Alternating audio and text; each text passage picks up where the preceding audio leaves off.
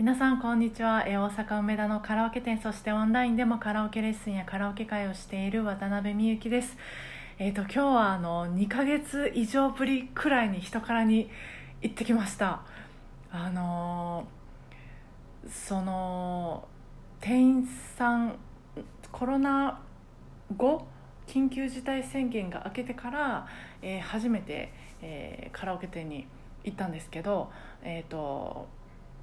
そこはあんまり、えー行ったことがないお店なのでその以前の対応っていうのはわからないんですけどそれでもそのものすごく消毒とか、えーいろんなところに気を使って、えーくださっていてでレジを待つところもソーシャルディスタンスを取るように、えーちゃんと2メートル2メートルかな2メートルの幅を空けて、えー印をつけていたり、えーまあ店員さんがマスク着用されてるのはもちろんなんかそのやっぱり以前のカラオケ店とは雰囲気が変わっていてあのおこんな感じになるのかと、えーちょっと思いました。そして、えー、と1時間歌ってきたんですけどまあ本当にあのびっくりしました。ここまで硬くなってたとは私本当にあの大きな声で、えー出せないので、まあ、裏声はではちょっと歌っとこう出しとこうと思ってたんですけどでやってたんですけどでもねなんか歌う気分じゃない時も結構あったりして、えー、と本当にこうがっつり歌うのは2ヶ月以上ぶりでまあ本当に声がカスカスでであのなんていうんですかね可動域っていうのかながやっぱりこう狭くなってる。本本来もうちょっとあと、うん、例えば3センチぐらいぐっと奥に行くところがもう 1, 1ミリ2ミリぐらいしか動かないみたいな。あそれも私だけの感覚なんですけどあの誰でも当てはまる感覚っていうわけじゃなくて私だけの感覚なんですけどそういうのがあってなんかその落ち込むのをもう通り越してうわすごい体ってやっぱすごいなと思いました。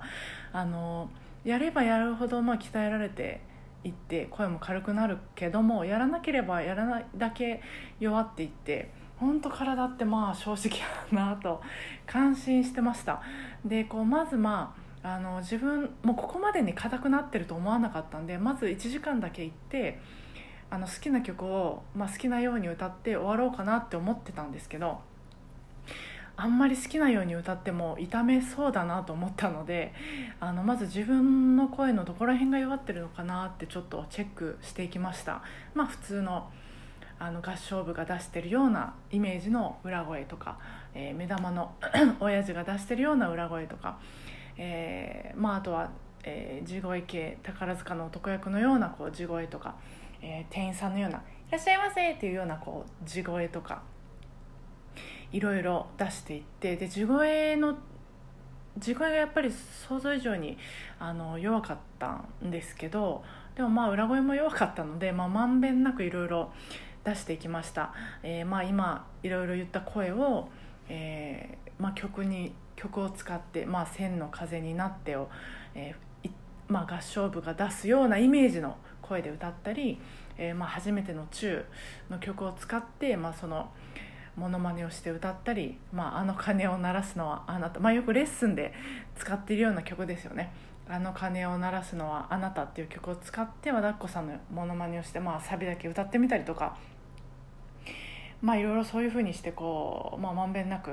えー出していったりして。で私あの「魂のルフラン」っていう曲がいろいろチェックするのになんかいいんですよね。あれ元気で歌うとその自分の状態がすごくなんか分かりやすいのと変化もすごくあの分かりやすいので、まあ、あとあのその曲をいろいろえっと何回か続けて歌ったりしてあとはまあ歌詞をファーに変えてファファファファファファファってこう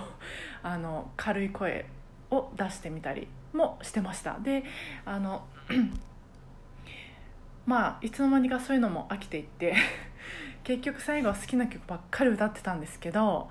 やっぱりね好きな曲っていうのはもう違いますね。体がなんか反応するっていうかよくこう体の声と心の声とか言いますけど本当にあのあのあるなって思いますね。そういうのって。あの体が反応します。もうなんか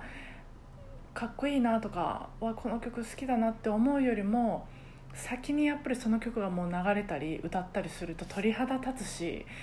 でこうもう踊り出したくなる衝動に駆られるっていうか、うん、なんか